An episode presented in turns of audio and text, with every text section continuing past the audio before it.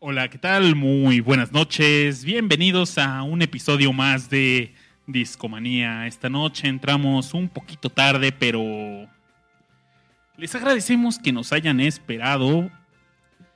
Le mandamos un fuerte abrazo a todos los que están en vivo a través de mixler.com diagonal discomanía. Aquí tenemos al buen Tirisco, no podía faltar, buen Monfa, Necrosaro, Lalo Reyes y Scarlett GT. Abrazo fuerte a todos ustedes y gracias por su paciencia.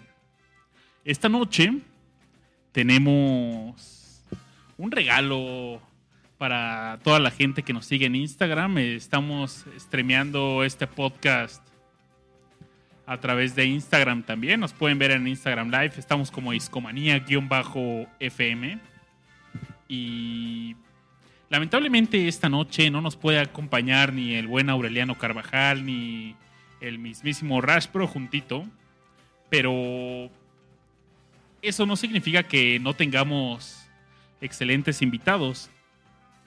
Tengo a mi izquierda al buen Arlo. ¿Cómo estás, Arlo?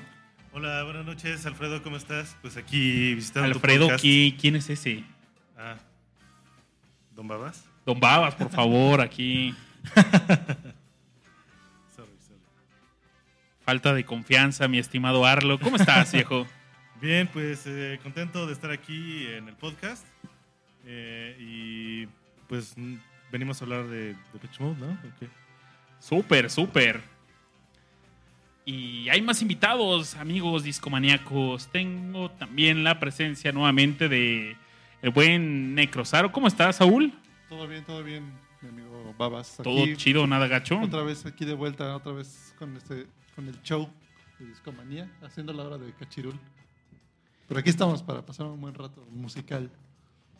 Bienvenido, bienvenido y bueno, esta noche queríamos cotorrear. Rash había propuesto que habláramos sobre Depeche Mode. Y bueno, él fue al concierto, no está aquí, tuvo otros compromisos, pero Arlo, ¿tú fuiste? No, no fui. Saúl. Claro, no me lo podía perder. ¿Qué tal se puso? Muy bueno, estuvo muy bueno. Les voy a dar así resumen rápido, pero estuvo, la verdad me gustó más el, el de la gira anterior, pero porque estuve más adelante.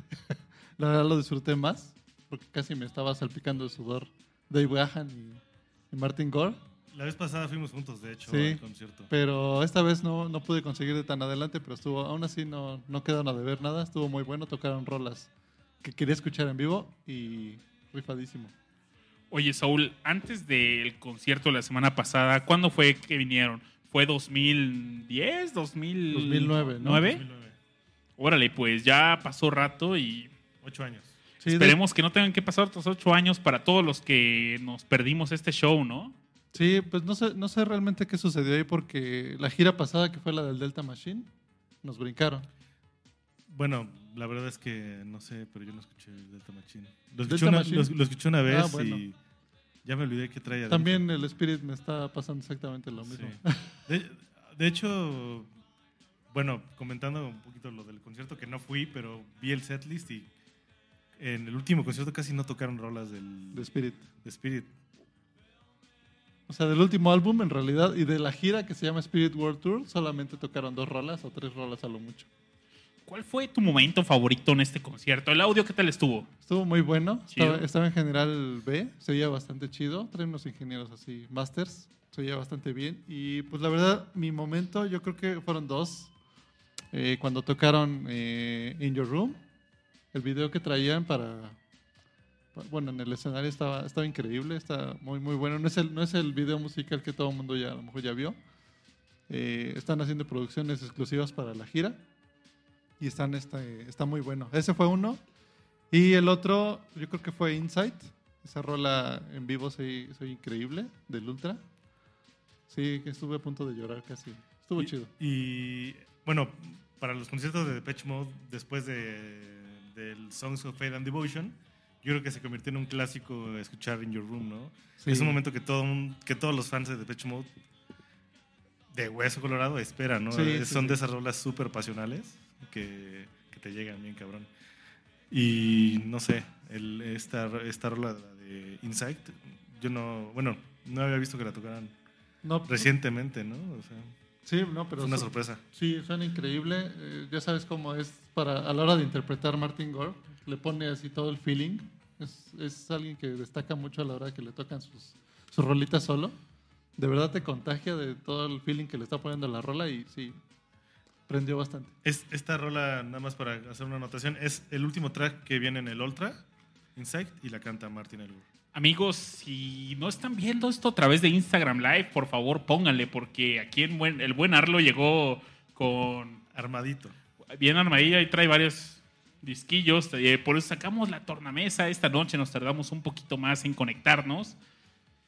Y, por ejemplo, el buen Lalo Reyes nos, nos pone Martin Gore cantando Someday. Perdón, Somebody. en el de ayer, es que eh, fueron dos fechas. Ayer no, antier. Antier, sí, el martes. El domingo y el martes. Entonces, eh, pues regularmente cambian dos o tres rolitas. Esa a mí no me tocó en vivo, pero sí la tocaron este, el martes y pues sí, supongo que sonó bien. La verdad Estoy es que, viendo el setlist y fue el encore.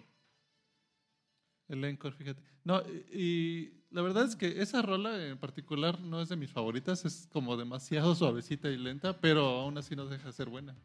¿Qué pasó? No, pues es que me pone muy sensual, pero la verdad yo prefiero, por ejemplo, Home.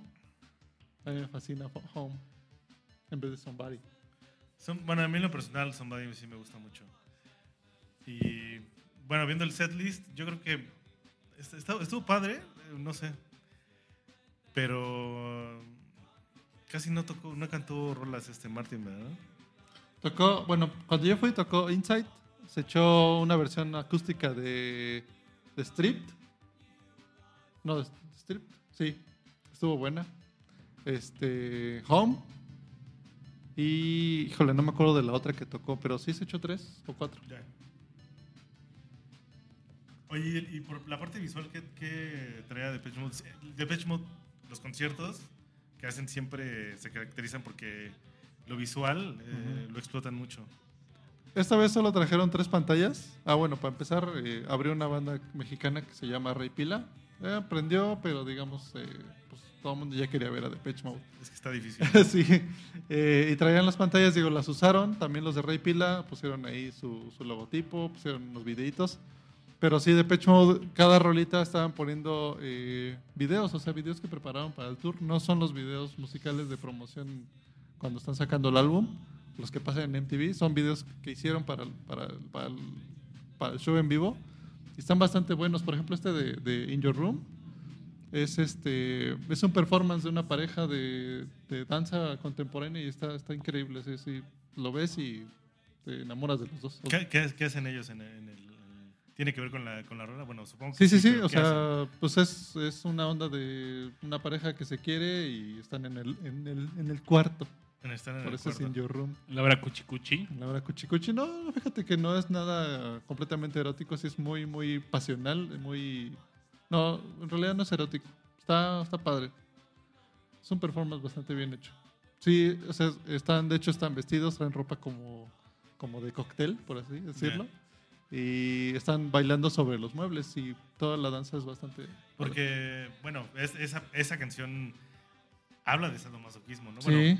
Ahora sí, bueno, sí... No solo esa, muchas, muchas canciones de Depeche Mode hablan, de eso, ¿no? de sadomasoquismo, pero esta es súper, súper este, obvia y que, bueno, ahora, ahora sí que le dieron un giro, ¿no? sí. Performance en vivo. Sí, bastante padre si fueron, oye, y de estos teloneros, que el audio, ya ves que en los conciertos suelen a los teloneros pues ponerles el sonido más pinchón y... No, bastante bien. Sí, chido. se los arreglaron bastante bien. De hecho, eh, creo que el momento que prendió más cuando tocó Rey Pila fue cuando se metieron un cover de Suicide and the Banshees. Tocaron la de Israel en su versión. Digo, fue chistoso porque en realidad musicalmente la tocaron igualita, nada más que pues, la voz, la voz de hombre. La voz de hombre. Eh, prendió. Pero sí, yo creo que a mí que me tocó ir a conciertos desde los 90, sí, es algo que la verdad se me hace, se me, se me hace feo, o sea, mala onda y Sí, no, obviamente no le ponen el, todo el volumen, pero antes sí hasta parecía que era a propósito que hacer quedar mal a la banda que, que habría, ¿no? Sí, y eso Es ha horrible. sido... No sé por qué hacen ese, eh, eh, ese pedo en los conciertos, pero es muy común, la neta. Oigan, si nos ponemos una rolita para arrancar este show, ¿cuál sería? Eh, híjole, ¿de ¿qué hacemos? ¿Inauguramos un vinil? Eh, Oye, pues mira, ya está... Ya está puesto ahí. Ya tiene aquí el buen Arlo. Pues sí, ahora sí que vamos a poner la primera rola de eh, Construction Time Again. Es como el tercer, cuarto disco de Pitch Mode. Eh, y es un poquito industrialón. Es el cuarto, ¿no? Cuarto. El- Es Sí. este. Olvidaron los discos. Sí, es el cuarto disco. Sí, es que en realidad los Sí. otros, eh, pues eran cuando estaba Vince Clark. Este creo que Eh, fue el Vince último. Clark solo fue el primero y Los dos primeros. el segundo también estaba. Sí. Pero ya fue, se, se fue en el proceso. Oigan, ¿y por qué no just- por- no ponemos una rolita y platicamos qué, qué pasó con Vince Clark? ¿Qué- ¿Cómo empezó The Batch Mode sobre todo y ¿Ok? cómo fue evolucionando su sonido? ¿Les latería? Va, Va. me late. Oye, Saúl, te tengo una misión muy importante para este podcast. Te voy a nombrar como el disc jockey oficial de Discomanía durante esta noche. A ver qué pasa. Estás saladito de la tornamesa y pues quiero aprovechar a saludar a todos los que estén en Saludos, Instagram amigos. Live y veamos cómo sale este experimento. Bueno, pues, eh, ¿qué track es el que vamos a poner? Eh, se llama Lo- Love in Itself, es el que abre el disco.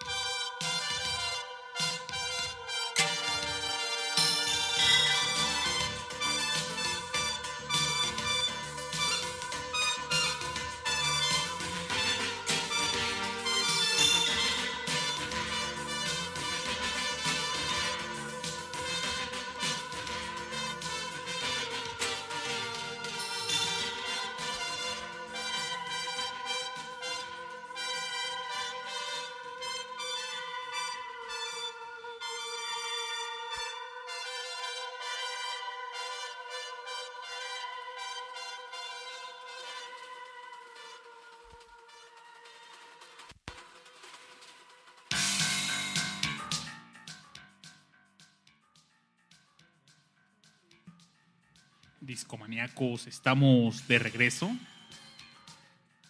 Ahora la música es cortesía del buen Arlo. Oye, Arlo, ¿cómo te siguen en Twitter, amigo? Eh, mi Twitter es arroba ARLO, Arlo, Katana con C. Arlo Katana. Ustedes dos tienen también otro podcast de videojuegos. ¿Quieren platicarnos antes de entrar en calor a este tema? Pues sí, como les había platicado en el podcast pasado, pasado que me tocó estar de Chicoche, eh, tenemos ahí el, el- el blog de Cult Gamers, es C-U-L-T de culto, pero nada más es cultgamers.com.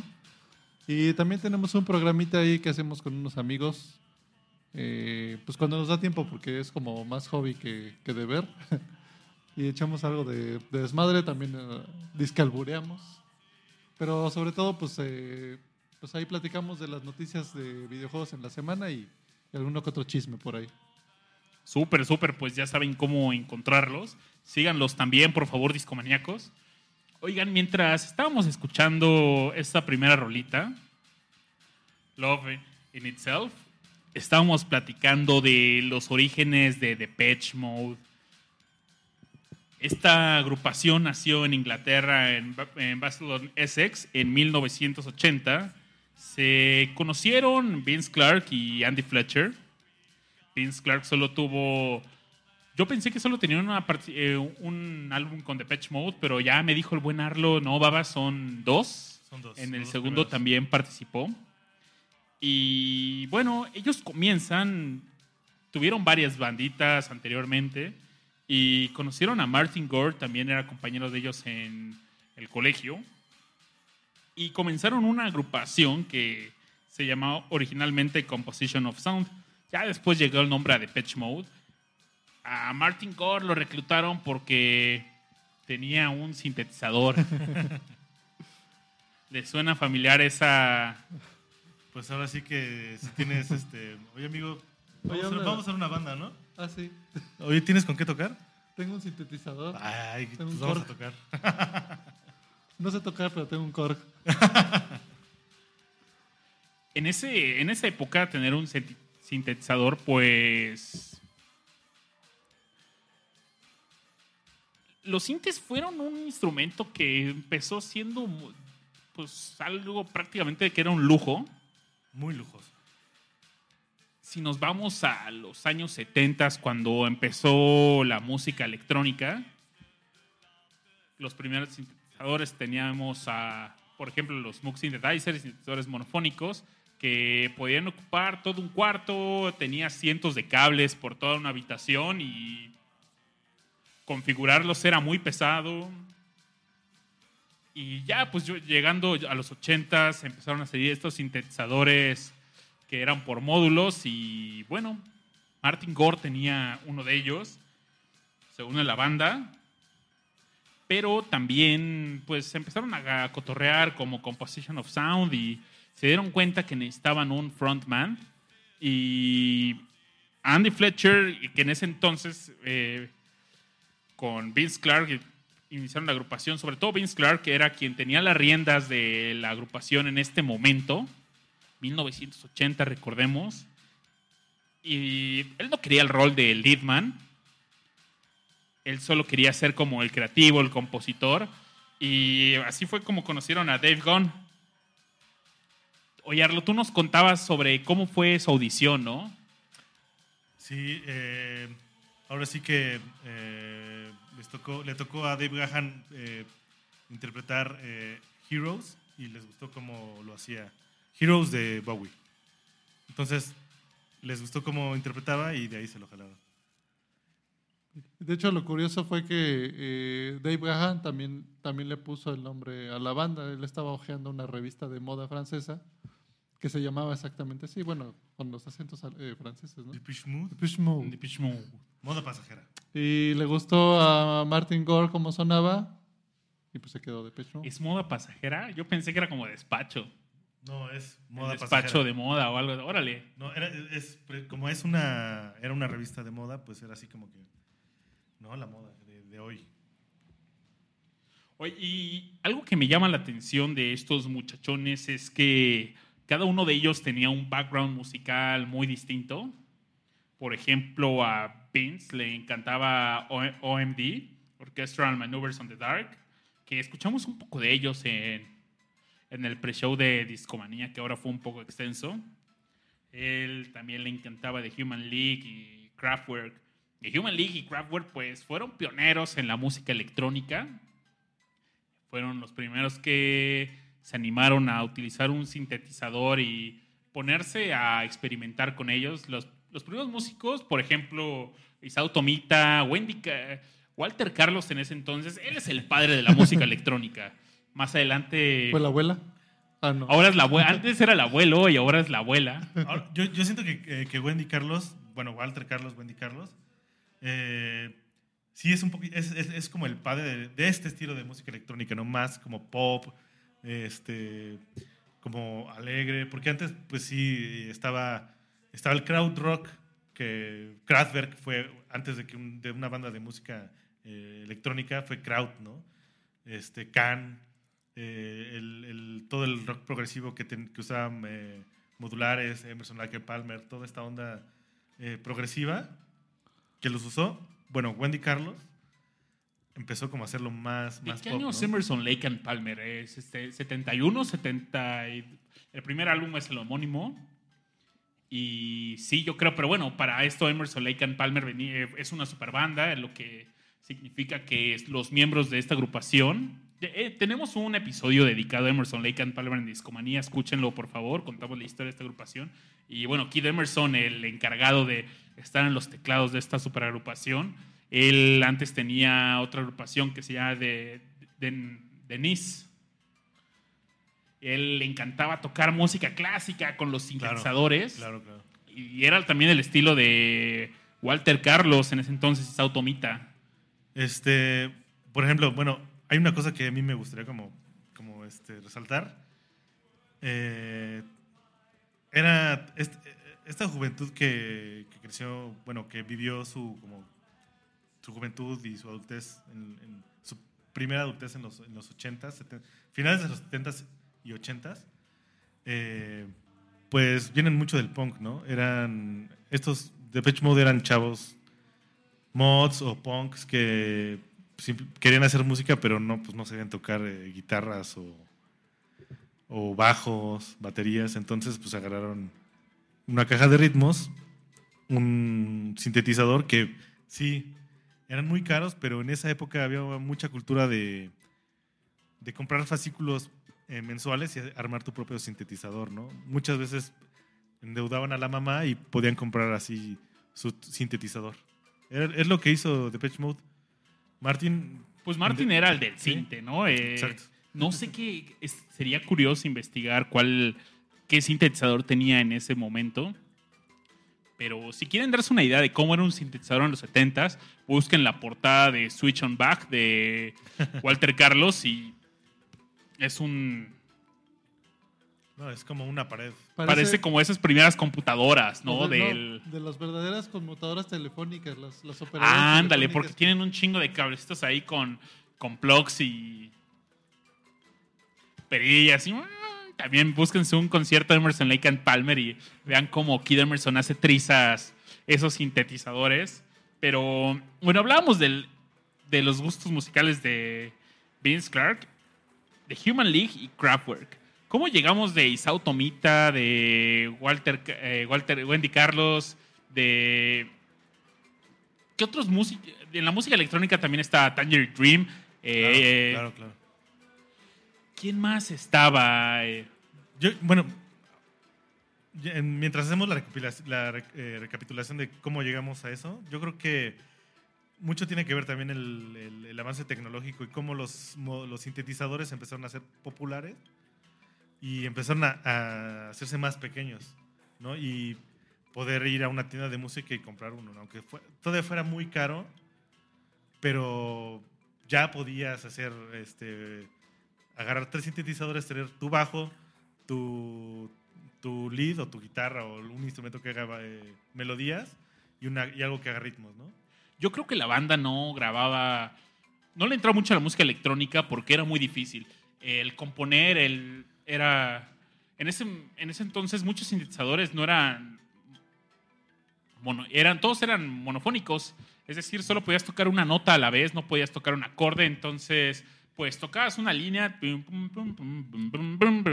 y ya dices, ah, ok, me graba. Eh, aparte tenías que programar el sonido que tú querías. Una vez que lo tenías, ya tocabas, tocabas, grababas y tenías que programar de nuevo eh, pues otro sonido para ponerlo encima. Y tenías que acudir a técnicas como el overdubbing, que no sé si ustedes llegaron a grabar en algún cassette algo y le intentaron reciclar y escuchaba todavía en el fondo lo que tenían antes, pues eso hacían para pues darle la vuelta a esto a estas limitaciones tecnológicas, eh, pero esto fue cambiando, ¿no? Eh, sí, de hecho, los primeros discos de Depeche Mode, bueno, en los 70s todavía todos los sintetizadores eran modul- este, no modulares, monofónicos. Eh, ya en los 80s empezaron a existir los primeros que eran polifónicos. Pero si te fijas en los conciertos de Depeche Mode de los 80s, 70s, bueno, 80s, eh, está Martin, está Vince, eh, está Fletch, eh, Dave cantando y atrás ves una como una, una, una máquina de, de carrete, un, este, Sí, sí, una, sí. una cinta que, Una cinta. que era la, la, la base de la, de, la, de, la, de la caja de ritmos, ¿no? Era lo que hacían. Eh, tiraban su pista, sus baterías y tocaban sobre esas. Oye, Arlo, me da mucho gusto que esté sonando esta canción de fondo porque eh, esta canción incorporó algo que llegó a los sintetizadores que es el sampleo. Y en esta canción que estamos escuchando de fondo, Everything Counts, eh, podemos escuchar de repente eh, pues algunas percusiones, algunos metales. la- las percusiones son drum machines que están ahí repitiéndose lupeadas, pero eso Que es como Tum, tum, tum. Algunos metales que se escuchan, esos son samples. Y Sí. que- hay que explicarle a los discomaníacos qué es un sampleo. Es realmente, grabas una, un audio, no sé, por- imagínense que ustedes quieren, el sintetizador lo que hace es imitar sonidos de forma artificial. Sí, bueno, lo que hace un sintetizador es este. Lo que, lo que hacen es, bueno, hay, varias, hay, hay como dos tipos de sintetizadores. Los que son modulares, que no tienen un teclado, que no, y los que tienen un teclado, ¿no? Los sintetizadores eh, lo que hacen es eh, modular las frecuencias. Puedes escuchar ondas cuadradas, triangulares, sinoidales, de sierra. Entonces lo que haces es este cortar ondas, dejar pasar bajos, dejar pasar eh, altos. Entonces es eh, diseñar un sonido, ¿no? Pero esas son las ondas que emiten. Hay varias formas de hacer síntesis. eh, hay síntesis eh, granular, aditiva, subtractiva y los amplios. eh, los métodos de síntesis por granular es de que, o aditivas es de que toman una, orden, una onda muy simple y le empiezan a sumar más ondas, ondas, ondas, ondas, Sí. ondas hasta que forman el sonido deseado. El- Esto ya es muy más reciente, casi.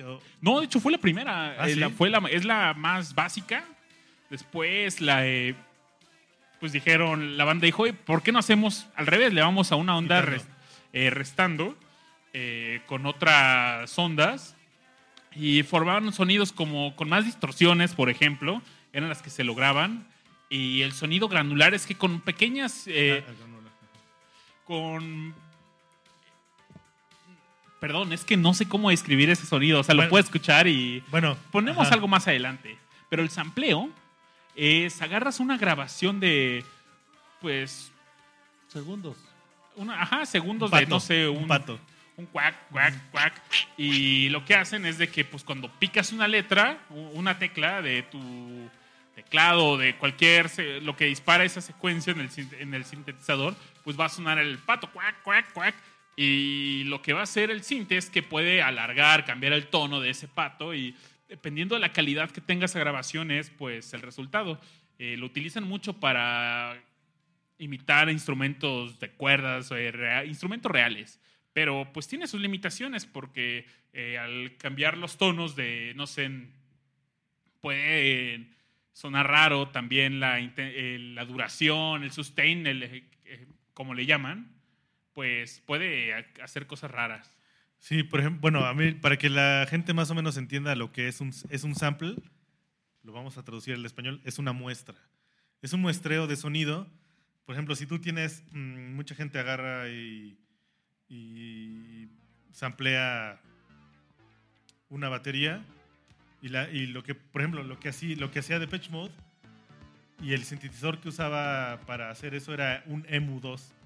Ya cuando entró este Alan Wilder, que era un músico de conservatorio, antes no todos eran como músicos profesionales. ¿no? Sí, Él como- llegó a finales del segundo de álbum. Sí, exacto. Eh, salió Vince Clark y, y en- a media gira empezó a, a sustituirlo. Pero antes de decir que Vince Clark se salió, pues Mejor hay que hablar de él, ¿no? Sí, sí, sí, porque pasaron pues varias cosas con Depeche Mode. eh.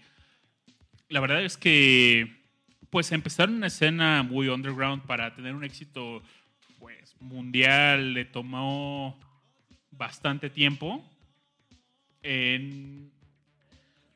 Yo creo que al principio era eh, estaba dentro de la música de culto, música en la escena pues underground.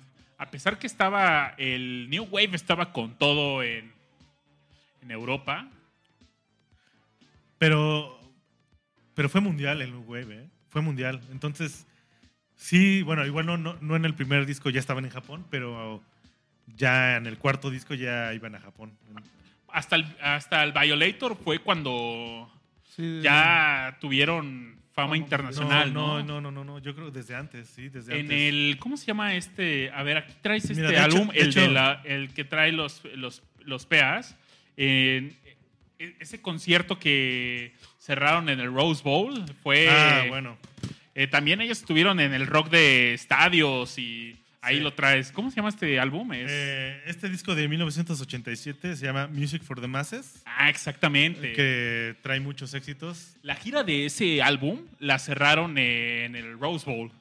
Y Sí. creo que, no sé si hicieron una o dos fechas, pero Lo atascaron. lo atascaron. Y, ay, Ese, ese fue creo que uno también uno de los conciertos de esa gira que fue en uno de los estadios del, de la Alemania Oriental, Fueron de la a- Alemania fueron- comunista, creo que sí. Wow. Fueron a- esa no la sabía. sí. Pero bueno, este disco, eh, además de que tiene como, bueno, muchas rolas emblemáticas de que, se- que fueron hits de, de la pista de baile. Bueno, tiene Never Let Me Down, Strange Love, The Sacred Little The 15, Things You Be- Said. The Things You Said, Behind the Wheel. Eh, yo creo que esas como, son como las rolas más, más sonadas de este disco. Y este. Y. En esta gira yo creo que es cuando realmente saltaron como a la fama mundial. Pero, pero sí hay un cambio muy, muy drástico. Bueno, yo siento que hay un cambio muy drástico en, en el, en, eh, en el color, si lo quieres ver así, del, del, del tono que traían de- cuando estaba Vince Clark y cuando ya no estaba. Porque, Sí. eh, o, sea, era, o sea, creo que hasta de hecho ellos salían en portadas de revistas así de, de De, pop. de adolescentes. Ajá. Entonces, eh, cuando, cuando ya no estaba Vince Clark, se empezaron a meterle una onda, bueno, que empezó a escribir las letras de eh, Martin. Martin Gore, Ujú. se empezó a volver un poquito más oscuro, como más Sí. tristón la onda.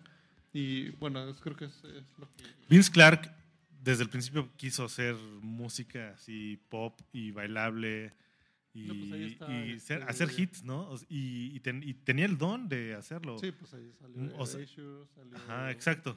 Eh, ¿Cómo se llama este primer single que... Es que la historia de cómo llegan al single está chida también. La de... Dreaming of Me. Ah, Es el primer single de Depeche Mode. Y pues ya estaban tocando y se metieron a, a grabar. su- es- por ejemplo, tenía, grabaron un, un tape, el único que tenían. Y pues si tú querías llegar a una disquera o algo, pues les mandabas una copia de tu tape y lo escuchaban y te llamaban. Entonces un día Andy dice, no, pues ¿saben qué? Voy a ir a buscar chamba. Era un, creo que él era el único que se dedicaba de tiempo completo a la música. Los demás aún tenían pues trabajos con los que sobrevivían y llevaban la vida. Es que va a las estaciones de radio, a las disqueras y oigan, eh, les traigo mi, mi demo, escúchenlo. Les exigía que lo escuchaban y no, ¿sabes qué? No, pues ahorita no tengo tiempo, viejo, y déjamelo. No, joven, gracias. y no, no te lo puedo dejar, pues, ¿por qué? No, pues es que es lo único que tengo. No, pues, eh, pues, luego venme a buscar cuando estés así, cuando hagas las cosas bien, ¿no? Y nadie los tomó en serio. De repente, en una tocada, aparece, ¿cómo se llama este vato de la Mute Records? Eh, Daniel Eh, Miller. Exactamente. Pues se los encuentra y pues, les encantó su show. Les, y, y arman un contrato verbal para sacar su primer. Los primeros singles. Sacaron tres singles y después de eso llegó el primer álbum. Estos tres, el primero es Dreaming o- o- on You. Dream- Dreaming of, Dreaming of Me. Dream- Dreaming of Me, perdón. Y pues hacen un contrato verbal. Va, va, va, vamos a armarlos, van a grabar, todo lo publican y pues la armaron. Llegó al número 57 en los charts de Reino Unido. Después grabaron otro single que fue el New Life. Este llegó al número 11. New life, E- new Este life. particularmente lo siento muy Kraftwerk. ¿Tú qué Sí, opinas? claro, ¿Ustedes claro, qué claro. opinan? Eh, y bueno, yo creo que fueron, muy afortunados de encontrarse a Daniel Miller porque la Mute Records se volvió como un estandarte de la música electrónica eh, pues, underground en, en- el mundo, ¿no? O sea, ahí estuvo Fat Gadget, eh, estuvo también Cabaret Voltaire, eh, todo- muchos de los artistas eh, emblemáticos de la música hecha con sintetizadores estuvieron ahí. Bueno, no los que, bueno, no todos, ¿no? O sea, hubo otras disqueras paralelas, pero yo creo que la Mute Records fue muy importante para, para que para impulsar a, a muchas de esas bandas. Pues cuando salieron los, eh, los primeros singles con la Mute Records, también otras disqueras llegaron y, oye, pues les ofrecemos eh, desde... Conocían a Andy y, oye, pues tenemos... Les prometemos que van a tener lo último en moda, lo- los mejores instrumentos. En ese entonces, pues ya los sintetizadores habían bajado un poco de precios. De hecho, era más caro tener una guitarra decente, una batería que un sintetizador. Y no, estamos chidos acá y llega su, ter- su tercer single. Fue. Llegaron al top 10, lo lograron. Eh, ahora sí que la tercera fue la vencida. Y. Porque en el single pasado se quedaron en el 11, un lugar del top 10. ¿Cuál fue su tercer sencillo? Just Can't Get Enough. Ah, no, bueno, claro, por favor. Y Completamente Vince Clark, ¿no? si han visto este video, Totalmente Vince Clark. lo han visto, pues está cotorrón. Empieza, ahí se ve que está tocando este Vince Clark, el tecladito. Es el único video de Depeche Mode donde sale Vince Clark. No sé si decir que gracias a Dios. ¿Les late si escuchamos esta rola y regresamos a los disquitos? Ok, vale. Vale, pues vamos a preparar otro disco. Vamos preparando disc jockey, por favor.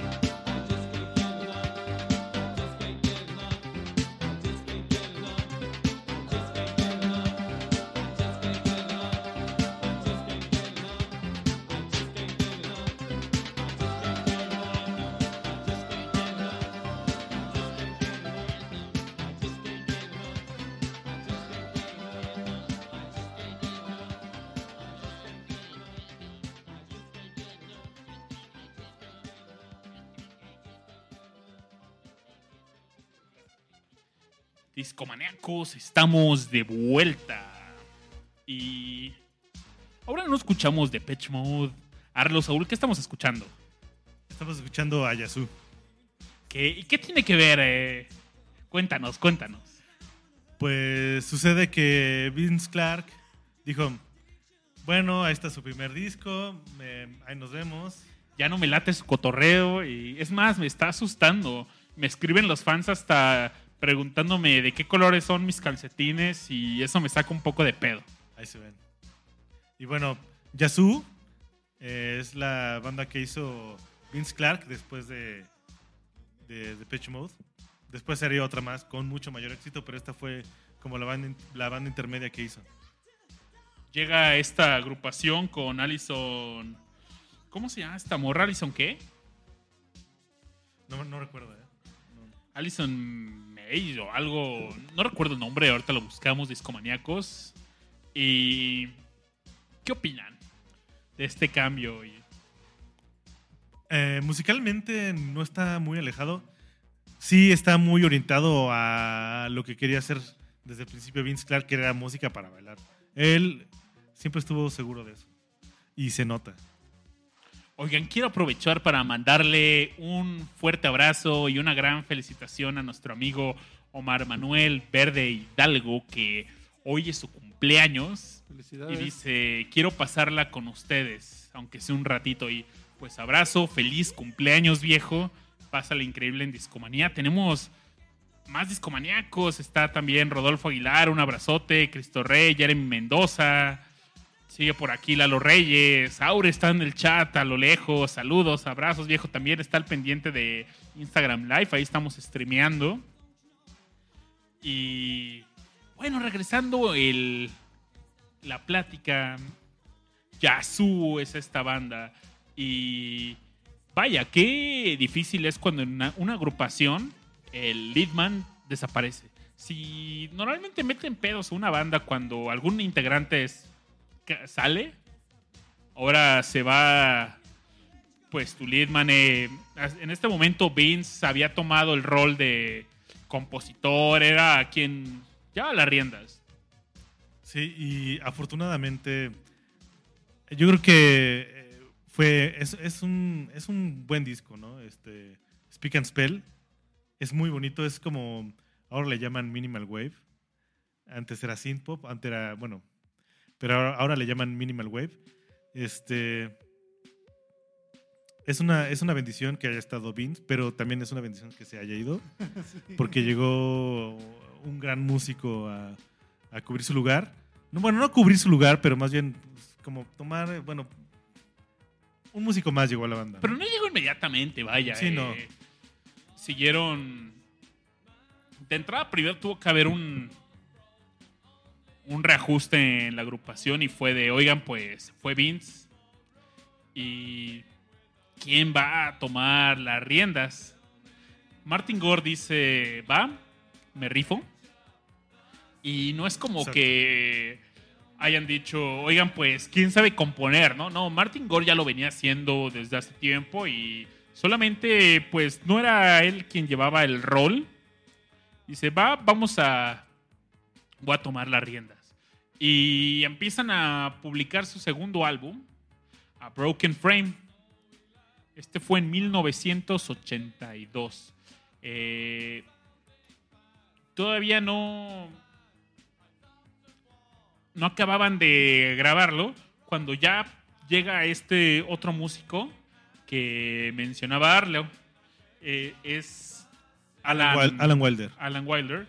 Y como lo mencionaba Arlo, él era un músico de conservatorio, él estaba muy metido en la música clásica, pero también había tenido colaboraciones con otros grupos de pop. Y había algo que al principio parecía un problema para el resto de los integrantes, es que estaba muy morro. Él tenía solo 22 años cuando esto ocurrió. Y dijeron, va, vamos a probarlo en algunos conciertos, giras, to- eh, tocó con Depeche Mode, va. eh, o sea, originalmente el plan era que él iba eh, pues estar como backing band y los eh, que querían que Depeche Mode fuera pues un, un trío, que siguieran estos tres muchachones eh, al frente de la banda, pero la verdad es que lo hizo muy bien y ayudó en muy buena parte al éxito de esta agrupación. Simple, no sé si él era como el estilista de esta agrupación, quien le daba color a la a- al sonido, quien le daba forma, eh, llenaba esos huecos que, que llegaban. También Bueno, bueno, al menos, bueno, en, eh, en el look, no sé. Este, yo creo que no sé cómo- no sé quién vestía de Pitch Mode No al inicio, pero- o si ellos mismos, o si tenían yo creo que ellos pero- mismos, ¿no? Sí, eran, pues eran eh, mods. Pues se supone no que este Dave Gunn era el que traía esa onda. Gahan, Gahan, De- de- es Gunn, ¿no? Gahan, Gahan. Gahan, sí, David Gahan. Yo siempre he dicho Dave Gunn. She's, he's not gone. No, es Gunn, Jet. ¿no? Es... Gahan. No, yo creo que Gahan es como el. Pues no, ellos ni siquiera pronuncian así la H-A, ¿no? Ahorita le, le podemos preguntar a Google Translate, como ya, ya le hemos hecho en algunas ocasiones en Discomanía cuando tenemos dudas sobre cómo se pronuncia algo, pero. Pues sí, él era el que traía, que traía el- pues la imagen, ¿no? El que tenía que traer el impacto visual.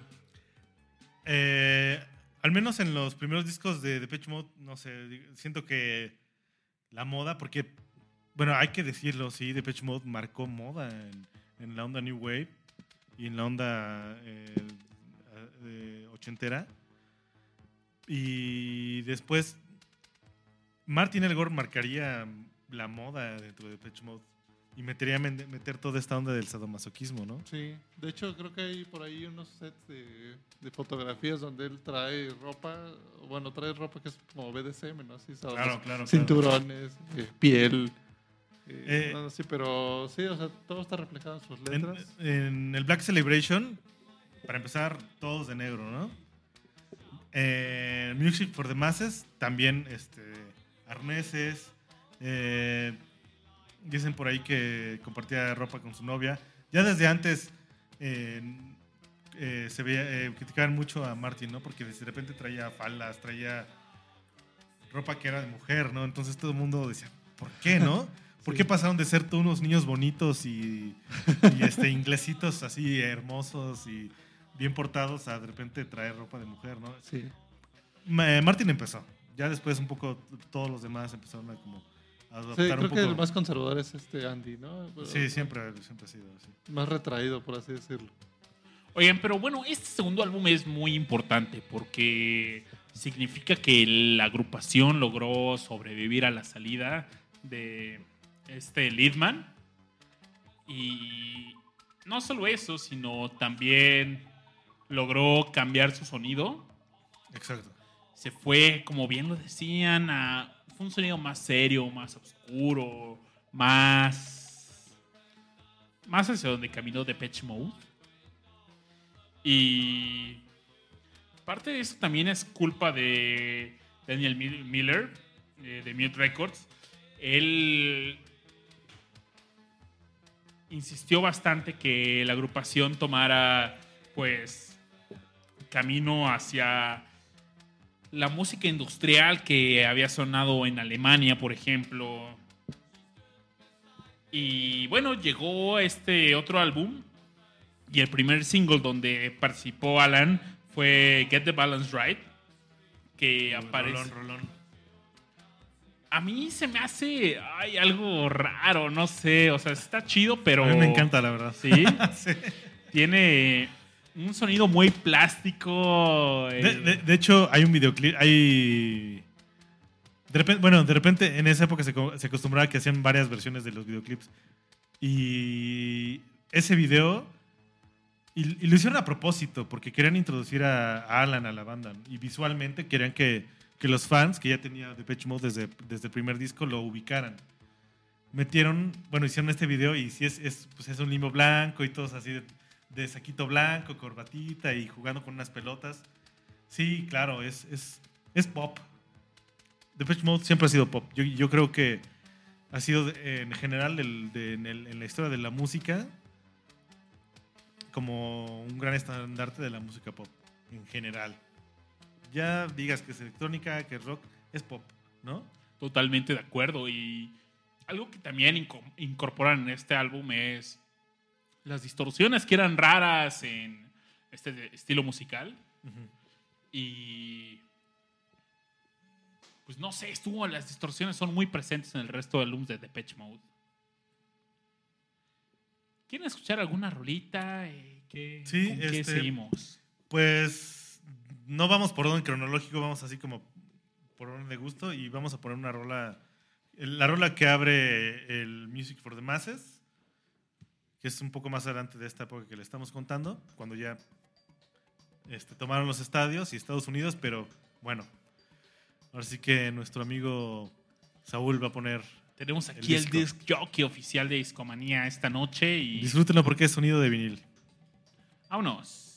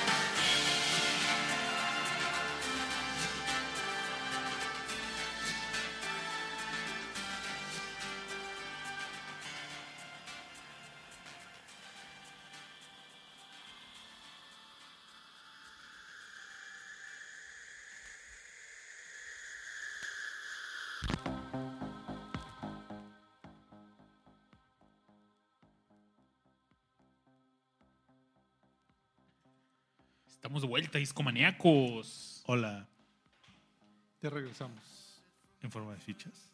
Arlo, ¿por qué esta rola, viejo? Eh, esta canción, a mi parecer, yo creo que es como de las más, más emblemáticas de Depeche Mode en toda su carrera, porque significa muchas cosas. Bueno, eh, musicalmente yo creo que es, es- es genial.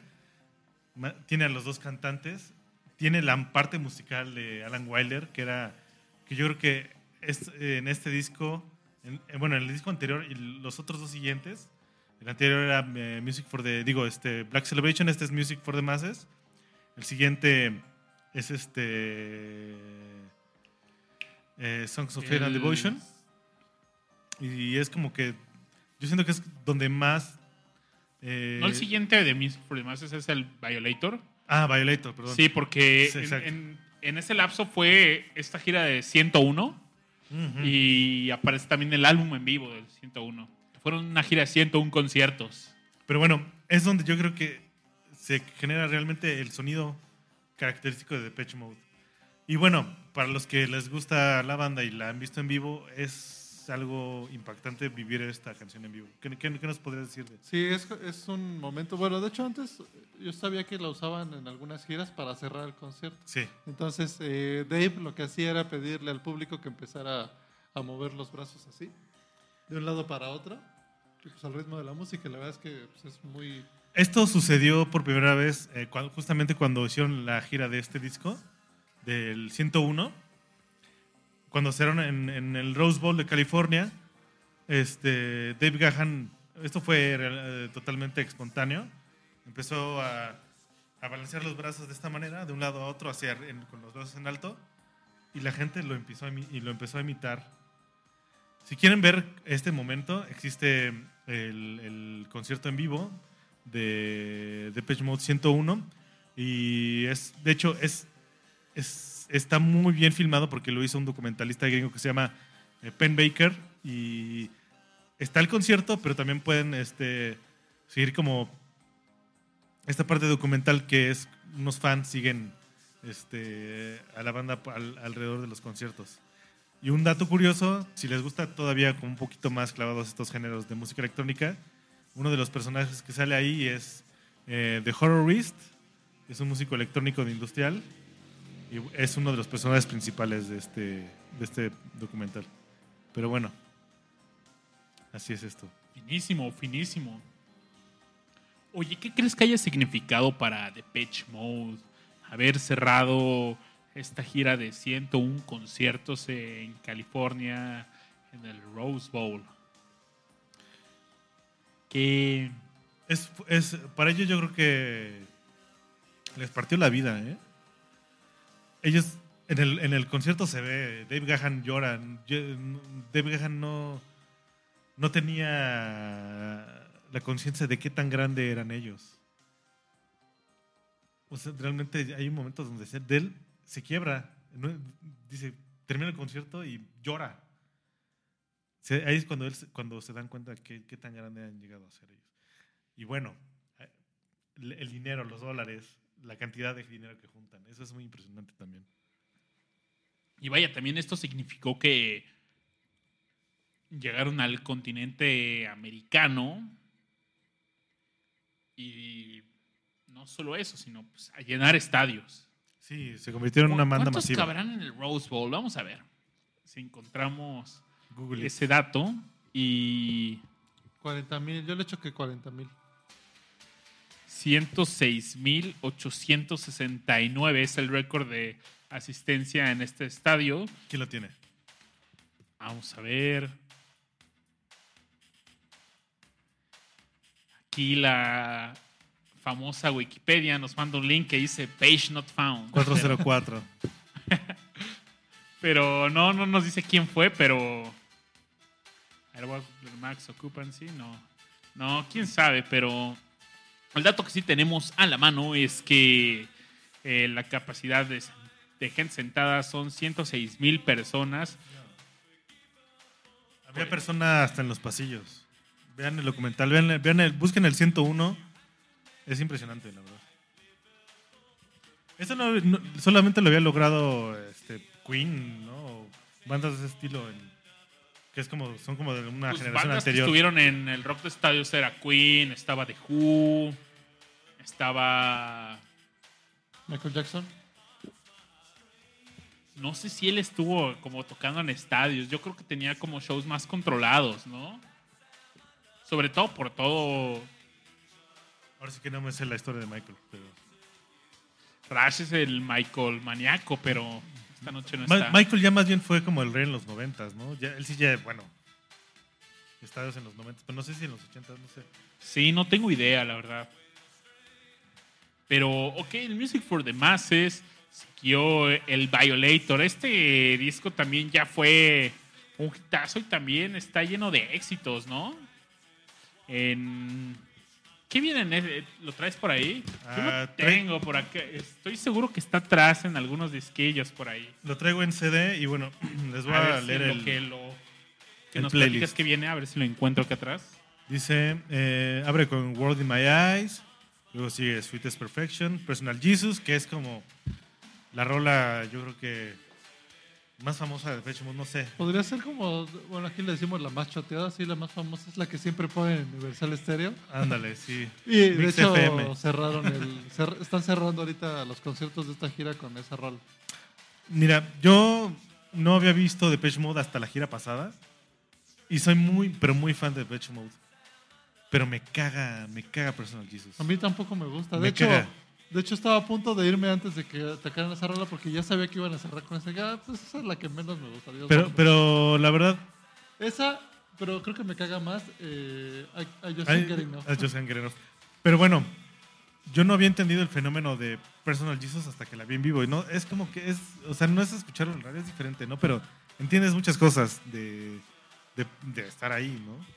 Esa, esa canción, por ahí también leí nuestra amiga Wikipedia la historia de que esa canción cuando le estaban haciendo promoción, eh, bueno, han de saber que la letra habla un poco de esto de, eh, bueno, la temática es como de estos de los call centers, donde pues puedes llamar, eh, estos de los hotlines, y en realidad la promoción de ese sencillo, eh, sí estaban publicando en los periódicos un número donde tú llamabas. Eh, y bueno, primero nada más era como la publicidad de la rola, pero cuando ya salió el álbum, ya ponían un teléfono y tú hablabas y podías escuchar la canción cuando hablabas. No mames, Sí, increíble. muy loco no mames, eso. no sabía.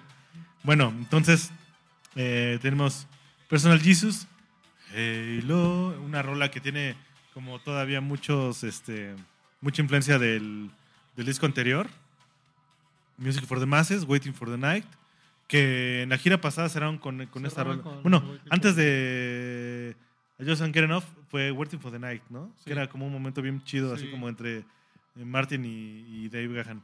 Y bueno, el, número, el track número 6 de este disco creo que es el hit, hit, hit de todos, de, to- de todos los discos de Depeche Mode que se llama Enjoy the Silence, que es una canción romántica, pero a la vez es bailable.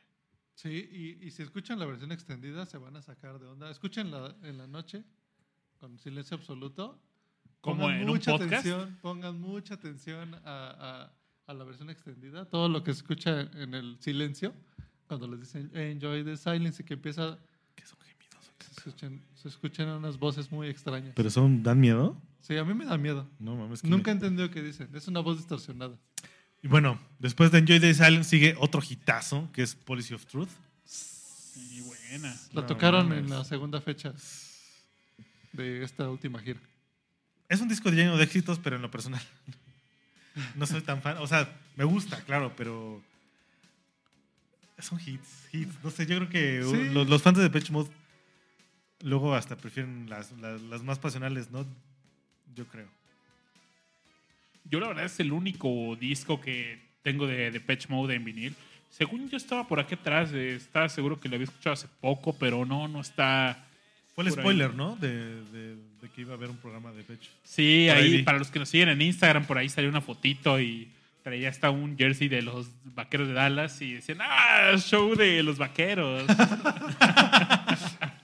Porque en el post puse, ah, pues les voy a dar una pista del show de esta noche. Salgo con el disco y todos, ah, muy bien, un- vas a hablar de los escándalos de la NFL. Esta rola que está de fondo también es de mis favoritos.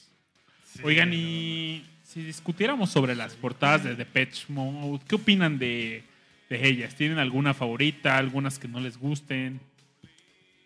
Híjole. Yo tengo muchas, sobre todo hay varias del, del, del Songs and Fate and Devotion que me gustan mucho. Es que no tengo una sola, así que digas, esta es la rola, no. Ah, pero no, digo, dice del arte. del arte. Ah, del arte. Ajá. Mm. Los últimos discos no han tenido, no se comparan. Ah, ah, es que en Depeche Mode hay una época antes y después de Anton Corbin. Anton Corbin es le- el director de cine que les hace sus videoclips, pero también les diseña eh, sus discos. Eh, creo que él entra en el Music for the Masses, no me acuerdo, pero, pero bueno, Creo que llegó hasta el, hasta el Exciter, ¿no? hasta el Exciter este ya no sé si lo hizo, pero tiene mucho que... O si no, No, Viol- no, no, no. No, siguió, siguió. De hecho, este. Playing the Angel ¿Sí? lo hizo él. El, el- no, to- todos estos, los últimos, los, hace- los ha hecho él. Mm. De hecho, les hace las fotos, les hace eh, las proyecciones. Eh, no, sigue trabajando con, con- con él. Sigue trabajando con él. Los videoclips, muchos de los videoclips los hace él. Y este, híjole, bueno, este es otro tema, ¿no? También los videoclips de Depeche Mode que también marcaron época y moda y todo el tiempo, ¿no? Una estética siempre, siempre como, todo el tiempo, pues yo creo que sí han sido como hasta cierto modo vanguardia como el videoclip, la moda. ¿Sabes? La A mí algo que me perturbó siempre. Perdón, pero siempre que veía un video de Patch Mode me sacaba de pedo el peinado de Martin Gore. Ah, e- es, es una cosa generacional. No sé, me perturbaba. Era. La verdad es que a mí me hubiera gustado tener así un peinado, pero, pero me da pena. no ¿Cómo sé. lo describen ese peinado? Eh, New Wave. tenía, imagínense, a unos rizos de shampoo de risitos de oro, pero como agrifados Como con crepé. y crepé y casi casi un mullet, ¿no? Sí, sí, sí.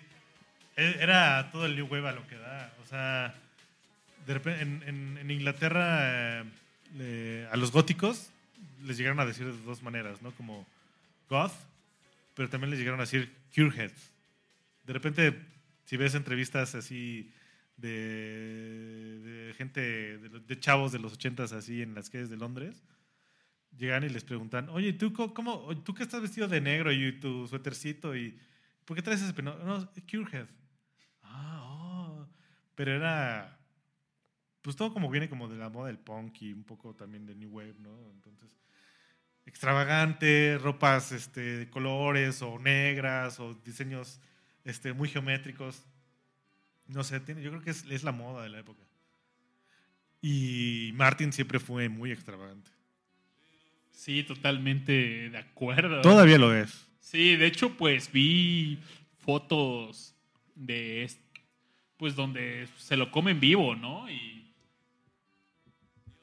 ah, los memes están al tiro, ¿no? Yo la verdad es que en el fondo me gustaría hacer En cuestión de moda, no sé, eh, en lo personal siempre he admirado mucho los artistas que cantan de una manera tan pasional y como lo No, hace él. por Y las letras, Saúl, en el concierto, ¿cuál fue el momento donde la banda se prendió más? Mm, Siempre hay un pico así, un clímax en los conciertos y Yo creo que uno, es que yo creo que sí fue cuando tocaron World in My Eyes. wow. Este, sobre todo porque en la pantalla estaban, estaban haciendo esta seña a la hora de que cantaban. ¿Qué? The World in My Eyes. Sí, la verdad, la, la banda respondió. para la banda que no te ve, ¿cuál es esa seña? Ah, bueno, la seña se cuenta de la mano como de ok, pero en los dos o de. Y qué raro, porque ese siempre ha sido una rola como. mm, Puede decirse así como lado B, pero, o sea, más bien como, como no muy pelada, ¿no? A mí la- me gusta un chingo, pero na- la, la banda nunca la peló, ¿verdad? O sea, en, en giras anteriores no era que un hit, ¿no? O sea, raro, ¿no? No sé. Sí, No estuve ahí, pero. sí, bueno, es de los momentos que más recuerdo que se aprendió mucho la banda, porque aparte es bailable esa rola, es, es muy bailable. Y este.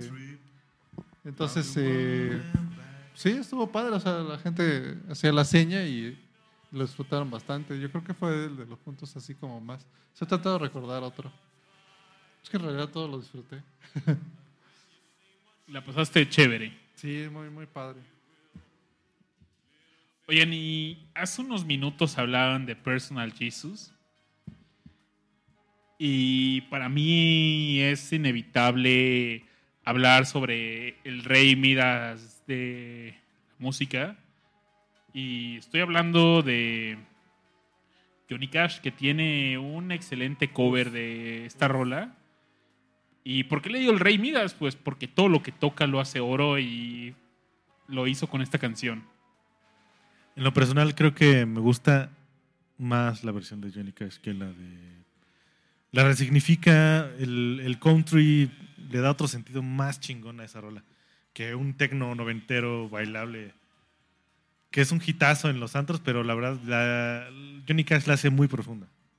Igual a como con lo, lo- lo que hizo con Hort de Nine Inch Nails, Uh, rolón. lo hizo Johnny Cash. Estaba recordando en un podcast de Discomanía donde en el episodio de Noche de Mal Gusto, donde para los aquí presentes que probablemente no sepan qué fue Noche de Mal Gusto, eh, pues en Discomanía normalmente les recomendamos nos, pues nuestras mejores canciones, eh, lo mejor lo, lo mejor que conocemos, ¿no?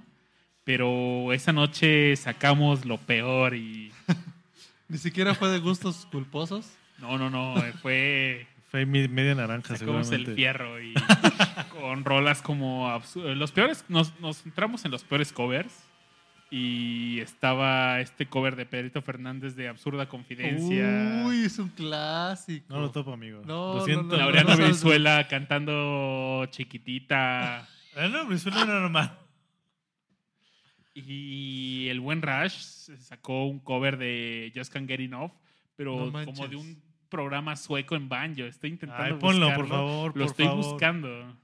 No me sería increíble escucharlo. Esa de Pedrito Fernández es la de George Michael. La, bueno, de, era Wham todavía. La de Careless Whisper, en español. No, no, no, no, no La mames. cantó Juan- Pedrito Fernández y se llama Absurda Confidencia. No mames. Oye, ponte una, ponte este. Y también no pusieron la de Napoleón, la de los héroes del silencio. Pues si, si hablamos mucho del The Violator, pues Digo, hay que ponerse un Rafael, hit, ¿no? Del, del Va, me late y en lo que buscamos esta, Sí. este cover que les decimos, que ya sonó en discomanía, pero la verdad es que no nos han escrito bastante por Facebook para que les pasemos el nombre de esta rola, cómo encontrarla y ahorita la ponemos nuevamente. Pero va, mientras tanto vamos a poner algo de... ¿Por qué no nos ponemos el exitazo de esta rol, de este álbum? Va, ¿Les late? ¿Tiene que Pues, sonar Enjoy the Silence? por o... favor. Cuando no han abrazado a una opción? chica y le han dedicado esta canción, por favor, ¿Y, háganlo. y vas a dejar la versión extendida que me da miedo? No, porque nos va a dar miedo, güey. No, no, no. Oigan, pues esto es Discomanía y todavía seguimos un ratito.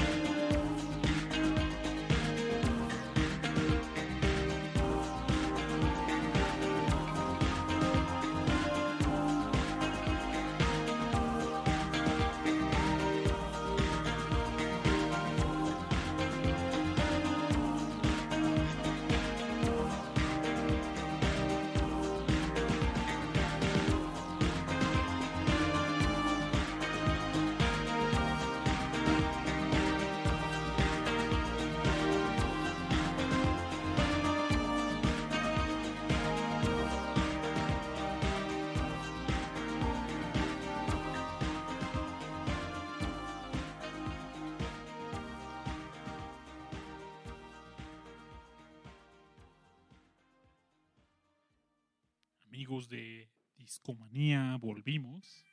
Y aquí nuestro disc jockey ya nos hizo el favor de escoger la siguiente canción.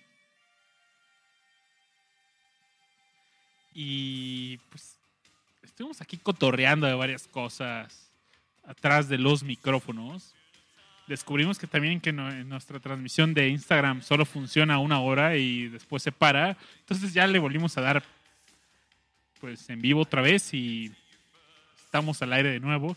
Eh, estaremos, pues todavía tenemos un- unos 20 minutos más de show y Arlo, ¿qué traes en las manos? Ah, perdón. Traigo en las manos mi disco favorito de Depeche Mode de los 80s.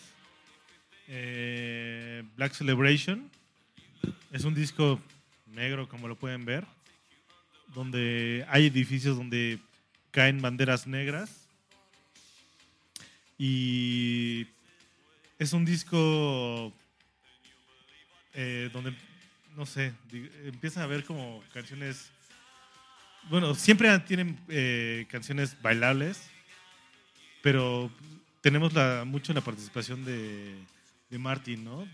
Martin, que siempre es la persona que escribe las canciones hasta por más de 30 años, Sí.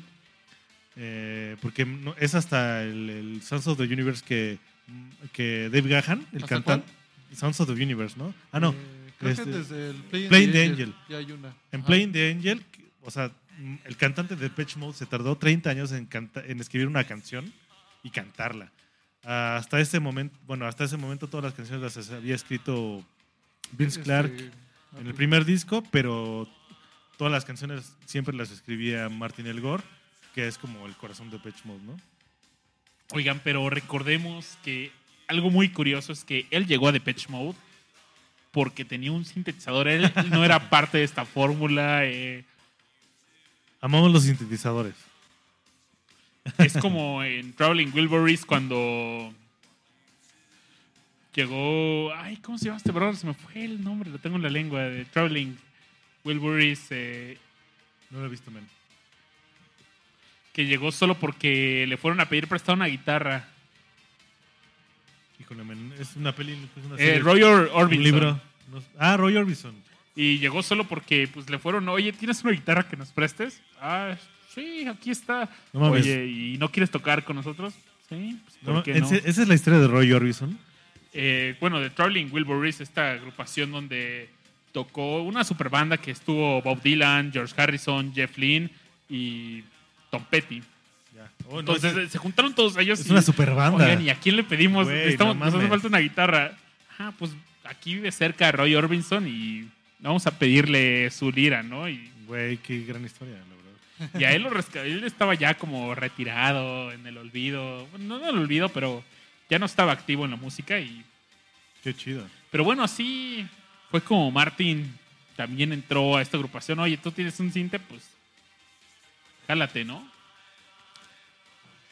¿Qué haríamos sin los Qué curioso, ¿no? Y estuve viendo hoy bastantes videos en, en YouTube y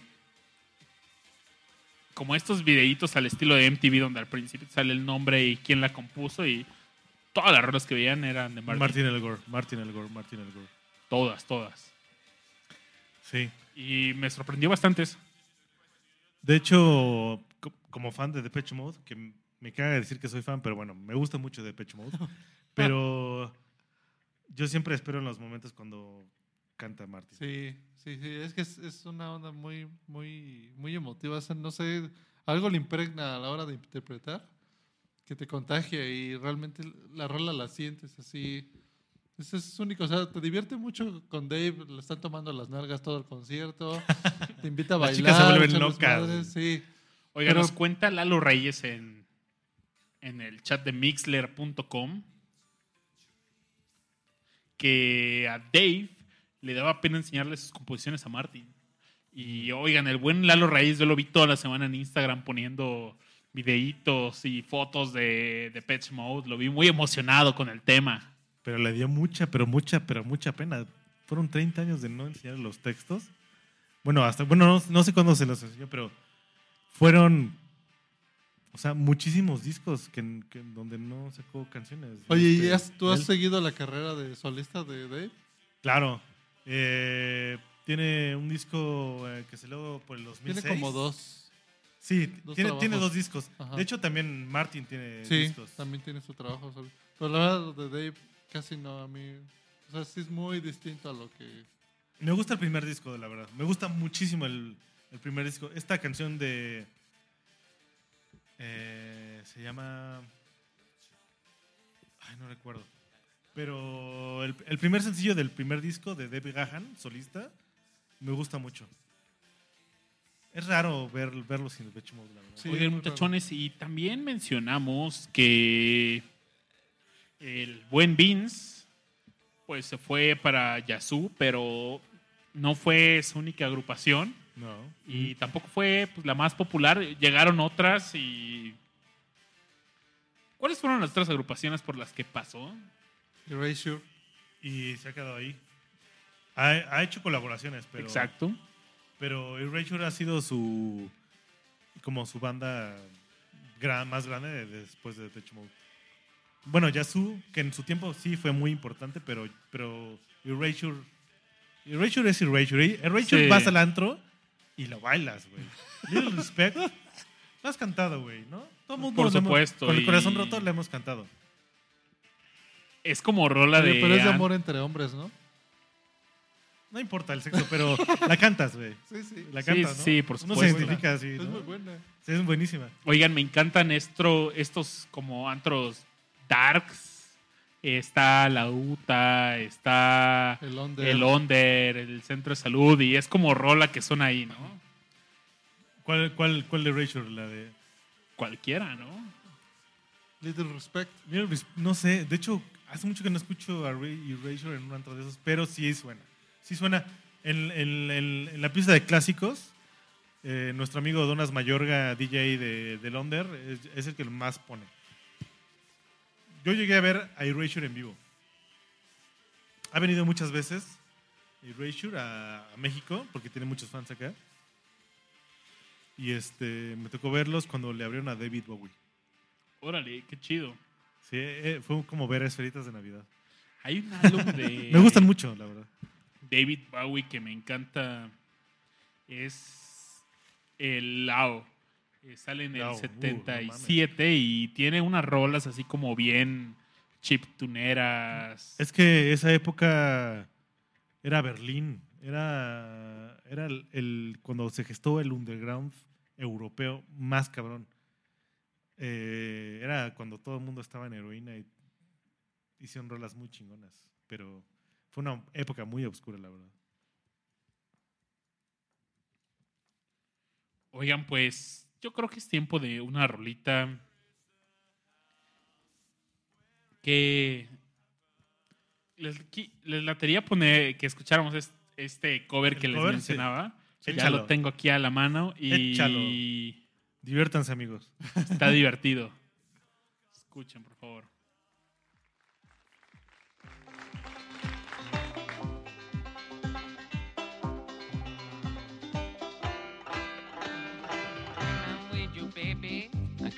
On my head, and I just can't get enough. I just can't get enough. All the things you do me, and everything you say. I just can't get enough. I just can't get enough. We sleep and slide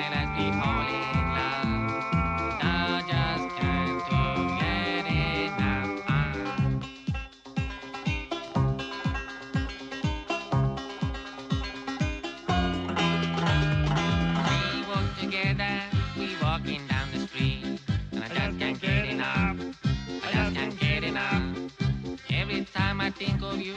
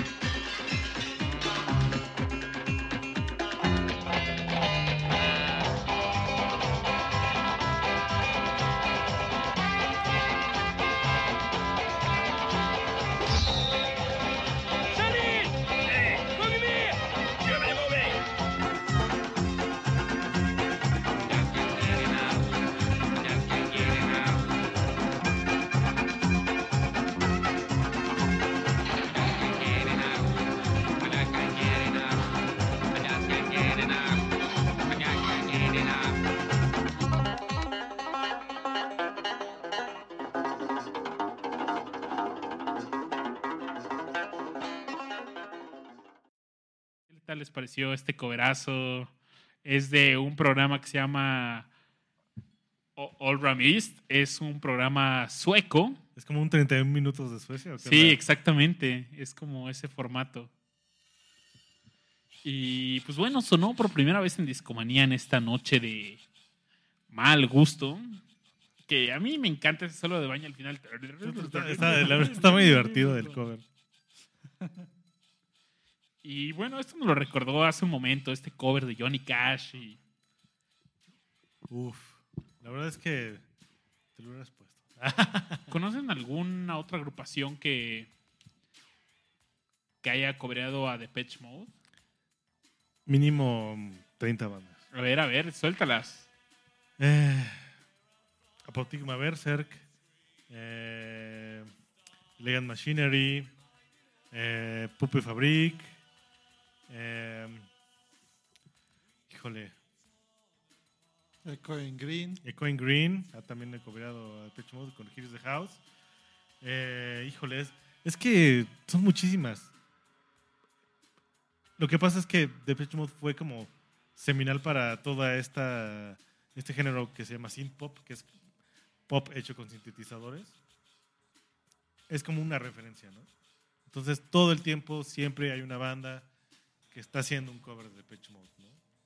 Entonces no es extraño saber más de mm, 20 bandas que han hecho covers.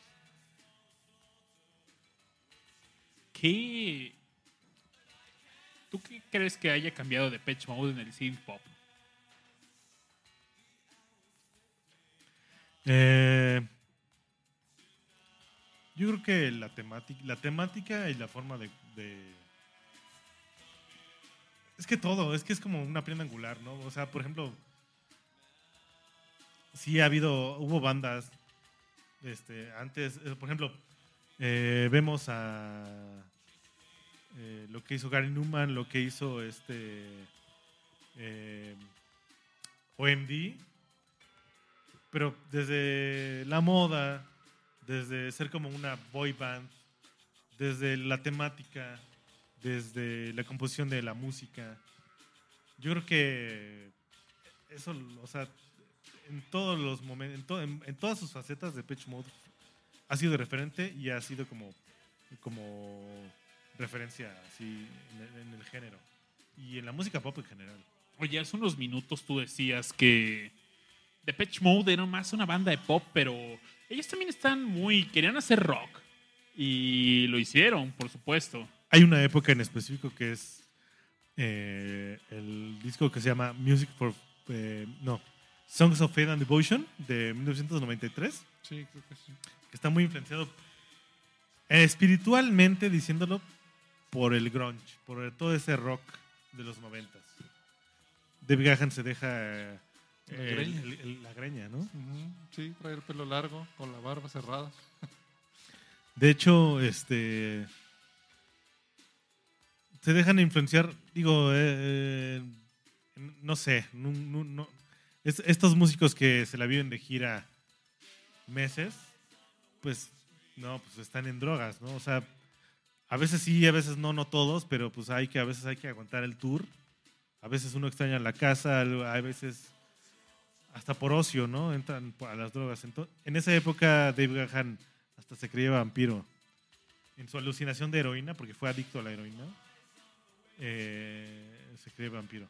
Si buscan ahí en, YouTube alguna entrevista de Dave Gahan en los noventas, así pongan Dave Gahan 90s MTV, Dave Gahan Drugged, eh, van a ver esa época. Oye, ahora que mencionas este álbum, eh, fue también muy importante en la carrera de Pitch Mode. No sé si de una buena o una mala forma, porque fue el último álbum donde participó Alan Wilder. Sí. Eh, en este álbum él dijo, ¿saben qué? Eh, sigan sin mí y buena suerte. Para mí es la cúspide de, de Pitch Mode. O sea, ahí realmente yo creo que murió de Pitch Mode, como lo conocemos. Más adelante renacería, pero en esa época murió. O sea, después de este disco hubo muchos, pero muchos años sin, sin que hicieran música. Eh, se, se odiaban, ya se odiaban. O sea, realmente llegaron a un punto donde... Bueno, ¿para qué les digo? Si quieren ver como un momento muy catártico de, este, de esta gira, del, de Songs of Faith and Devotion, la gira se llama Devotional. Eh, busquen in, In Your Room eh, del Devotional y Dave Gahan, pues es como el momento cúspide de toda la época de Depeche Mode, de toda la carrera de Depeche Mode a mi gusto. Dave Gahan se avienta al, al público extasiado y, y, o sea, realmente yo creo que fue el, el momento culmen porque fue como una catarsis, yo creo que es, es como una muerte de Dave Gahan, ¿no? Cuando se venta al público en ese momento, no sé. Porque después, años, años después veríamos el Ultra y veremos a un Dave Gahan este, rasurado, Sí. cabello corto, sin heroína. Sobrio. Qué bueno, sobrio.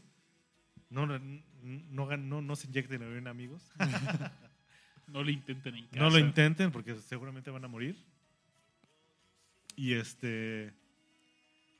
Pero yo creo que nunca más hemos vuelto a ver un Depeche Mode tan pasional y tan entregado como fue ese disco y esa gira. Oye, y ahora que mencionas esta droga, ¿cuántos músicos no han muerto a causa de, de esta droga? Bastantes, ¿no? Muchísimos, ¿no? Janis, Danny Whitten,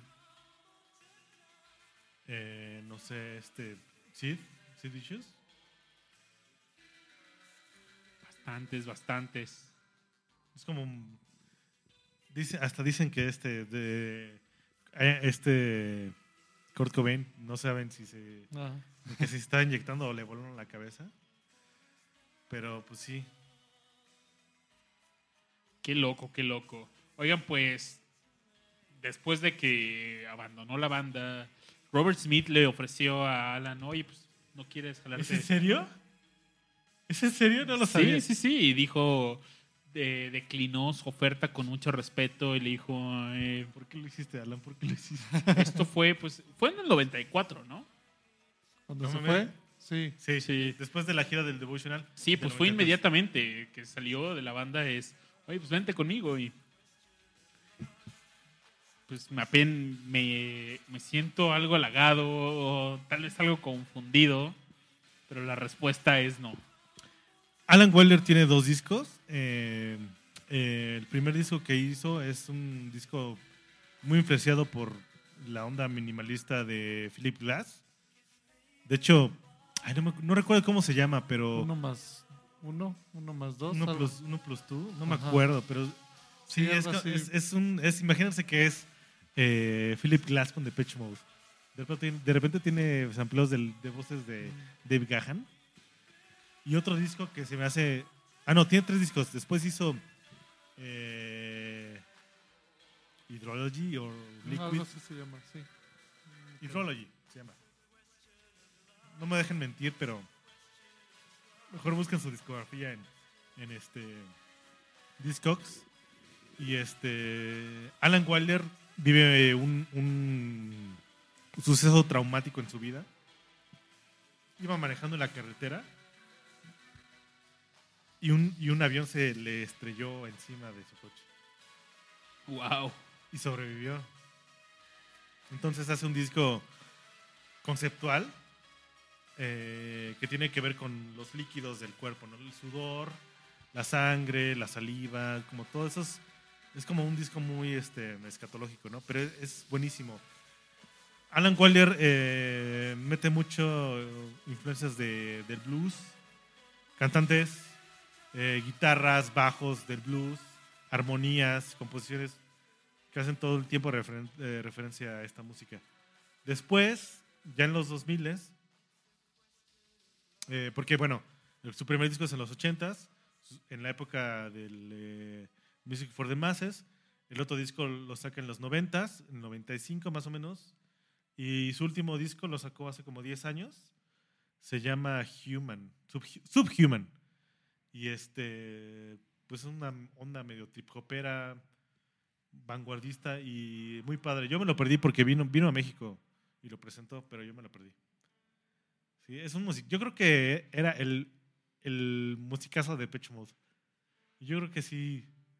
Se han encontrado una vez más ahí en Inglaterra, hicieron un, como un concierto de, de beneficencia y, y ya. Pero eh, estaría chido que alguna vez se encontraran. No creo que pase, nunca más. Esa época ya, ya fue. Órale. Oye, ¿por qué no ponemos esta rola que querías escuchar y regresamos con las conclusiones de este programa? Vale. Va. Vale, pues, ¿por qué no mientras aquí nuestro disc jockey va preparando, nos vas platicando qué vamos a escuchar?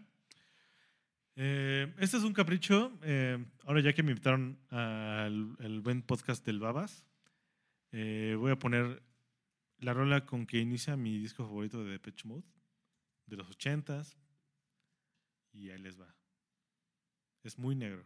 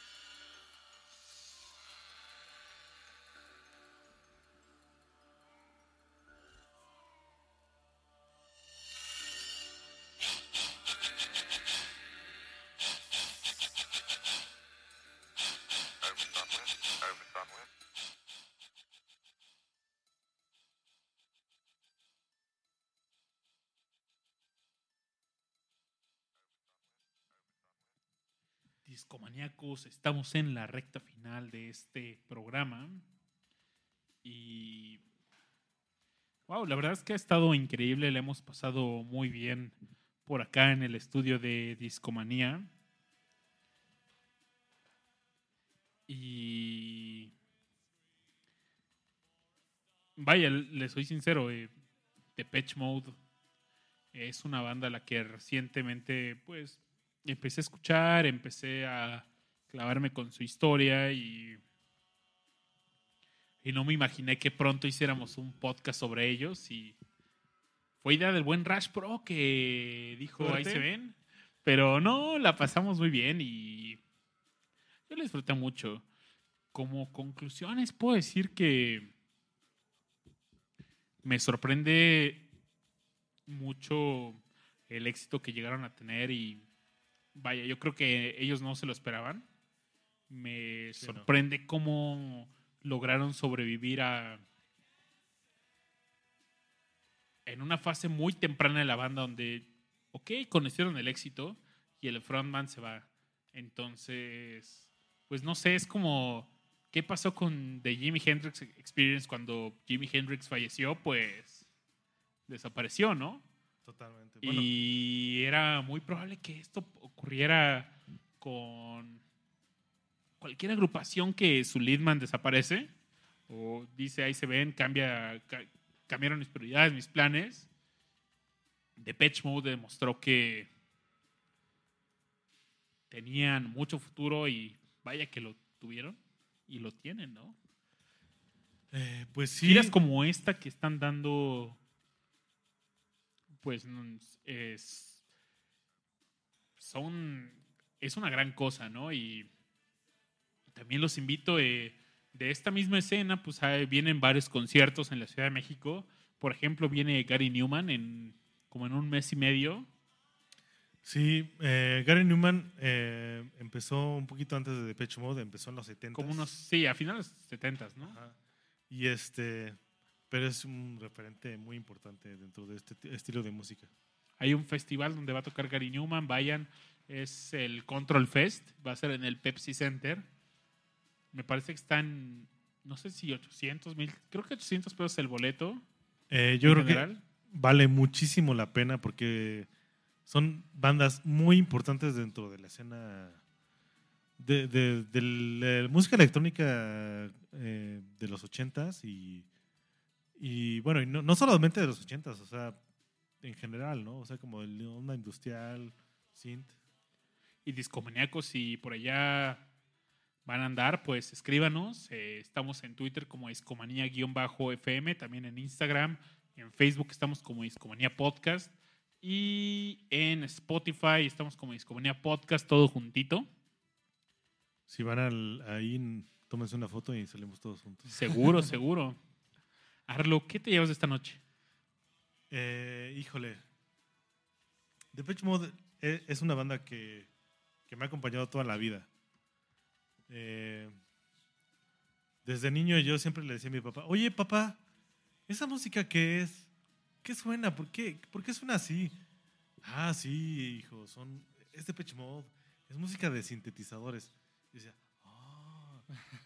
Y mi papá me dijo eso y desde siempre quise tener un sintetizador, ¿no? O sea, era como mi sueño. Ahora ya los tengo y ya estoy como empezando a hacer música. Yo no soy músico, yo soy cineasta, pero como que en algún momento dije, bueno, si tengo la posibilidad, quiero hacer algún momento unas rolas, ¿no? Pues platícales de tu proyecto que estás haciendo. Sí, justamente, aprovecha este espacio, Arlo. Eh, yo ahorita estoy haciendo un proyecto de música electrónica con...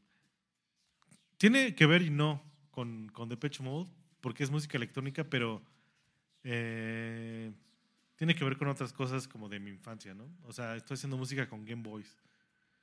O sea, babas, sí, no me veas así, estoy haciendo música con Game Boys. No, está chido, qué chido que lo puedes hacer, porque a mí me encantaría estar haciendo eso. Lo que pasa es que eh, Babas y yo nos conocimos porque teníamos un Game Boy en las manos.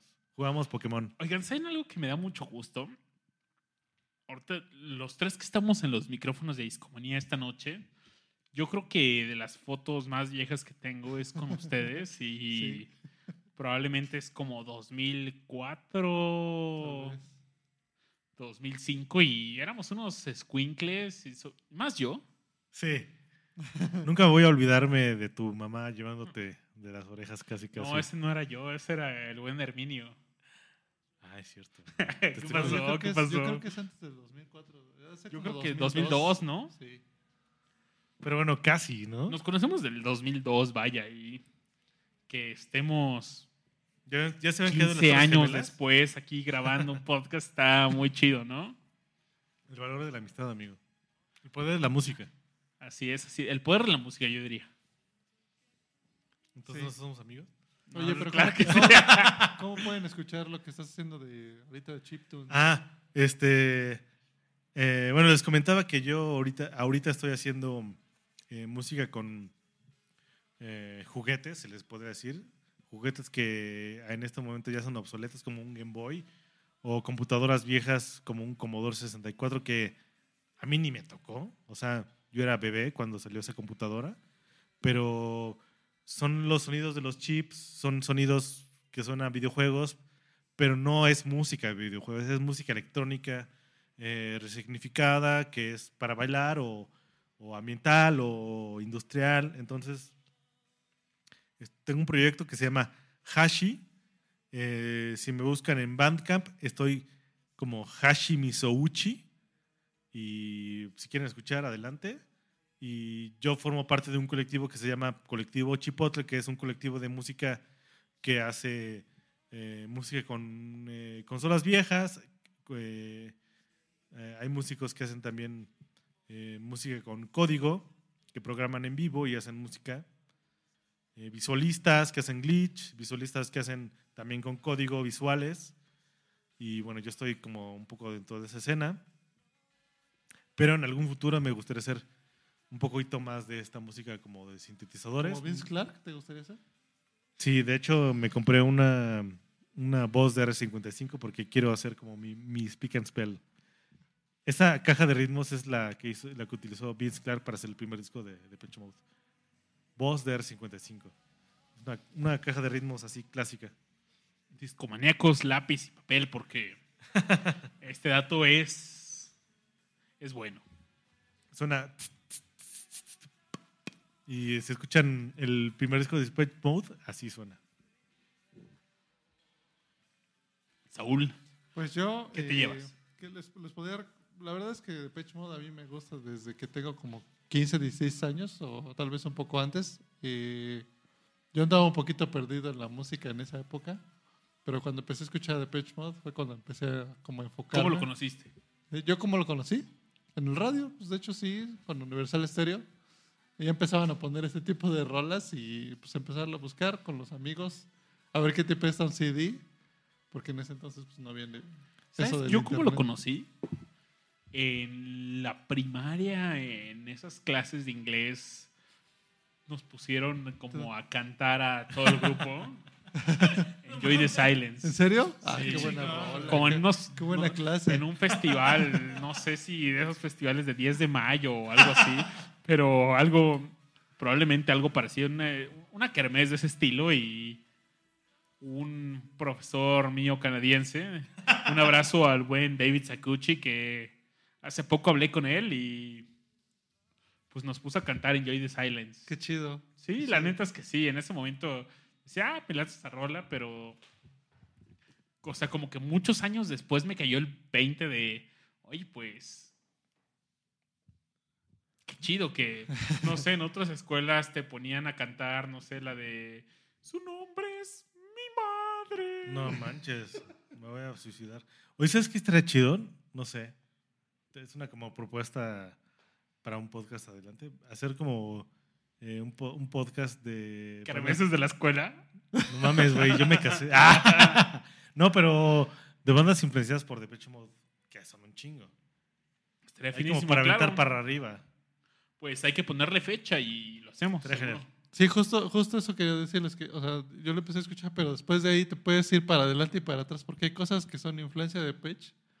De- bueno, de algunas bueno, algunas facetas de Depeche, por ejemplo, Claro. No hay voto en Stur, Stur Bandit, Stur, ¿cómo se llama? En, en su sede en Ubauten. Esos. Eh, es, un, es un concepto completamente distinto, No, claro, pero es muy oscuro, onda industrial. Y para adelante, pues toda la onda del synth pop de Alemania, ahí está Claro. Mellotron, eh, And- Uy, el And One, Mellotron. eh, And One, que se hicieron ricos con el sonido de. Depeche Mode. Apotigma Berserk, que bueno, ellos Claro. no son de ella, pero también. Sí. eh, o sea, un chorro de bandas que todavía están, son vigentes y, y tienen mucha la influencia del sonido que hacía Depeche Mode entre el 80 y el Claro. 85. Claro. Oigan, pero también me laterían, ¿saben qué? Es que hiciéramos como una serie de podcasts sobre la historia de la música electrónica y... Puta, ese es un año. Ah, o más. Pues mira, aquí, aquí Pero aquí es que hay una también buena Arlo ruta, traía ¿no? material. Es- Aquí está Yellow Magic Orchestra, un chorro Sí. de cosas. Sí, sí, sí. Podemos traer invitados también. Estaría chido hacer como esa miniserie de, Ándale. Una miniserie estará chida. de la música electrónica eh, De Wendy. Gua- eh, de Wendy Carlos, o Walter, Walter, como sí.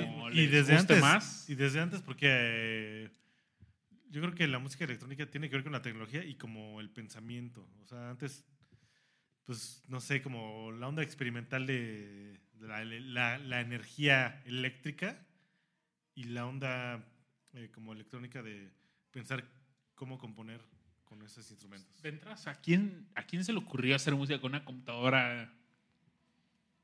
Híjole me agarras de bajada Quién sabe, quizás fue al buen Don Moog, Robert Moog. Es que, es que, es que ¿Quién antes de una computadora yo creo que existían circuitos, ¿no? Porque una computadora no son circuitos, porque tiene un sistema operativo. No hay en este... El sonido de la electricidad. No sé, a mí me fascina eso y me alucina escuchar la electricidad. Creo que es ¿Cómo eso. se llama este instrumento que... Teremin. Que no- lo tocas. Me leíste la mente. ¿eh? Es que no lo tocas y no toca momento. No De sé la que yo solo dije, ¿cómo se llama este instrumento? ¿Qué? Y Saúl Teremin. Pero es- esa es, una, esa es una maravilla electrónica. también está este. Joe Mac. Y bueno, podemos desviarnos bastante o no desviarnos, regresarnos tanto en la historia de la música. Pero discomaníacos, el show de esta noche ha llegado a su fin. Muchas gracias a todos los que nos siguieron por Instagram Live y todavía nos están viendo. También muchas gracias a todos los que están en mixler.com, diagonal discomanía. Por aquí sigue al pie del cañón el buen Tirisco, como cada jueves. También está Lalo Reyes. Un abrazote fuerte a Cristo Rey. Scarlett GT, que no se pierde ni un solo episodio. Y también a todos los que estuvieron. Y recuerden, estamos en iTunes. Ahí nos pueden escuchar también. Eh, escuchen los episodios pasados si no han, si no nos han seguido desde el inicio. Por ejemplo, Cristo Rey creo que nos sigue desde los primeros cuatro episodios de Discomanía. ¿eh? Órale. En un iTunes vamos como al 70 y eso que no hemos publicado como 20. Entonces, hay ba- bastante material. Muchas gracias por escucharnos. Nos despedimos, pero ¿con qué rol nos vamos? Les dejo a ustedes que... Pues como, como ya le cumpliste su, carpi- su capricho a Arlo, pues ahora me toca a mí. Vamos a poner, vamos a poner eh, Useless de, del Ultra. Es, eh, yo creo que el disco emblemático de... Bueno, está el Violator, pero bueno, un disco más profundo del Violator creo que es eh, Ultra. Sí. Eh, escuchen la letra, está, está bastante padre. Tiene un bajo que a mí me fascina y pues ahí nos estamos escuchando. Muchas gracias por invitarnos, Babis. No, al contrario, gracias por estar aquí y sobre todo porque pues, prácticamente llegaron así hoy mismo, ¿no? Oye, ¿quieren venir a un podcast de Depeche Mode? Sí, sí, sí, claro, huevo. Y, Los fans, ¿no?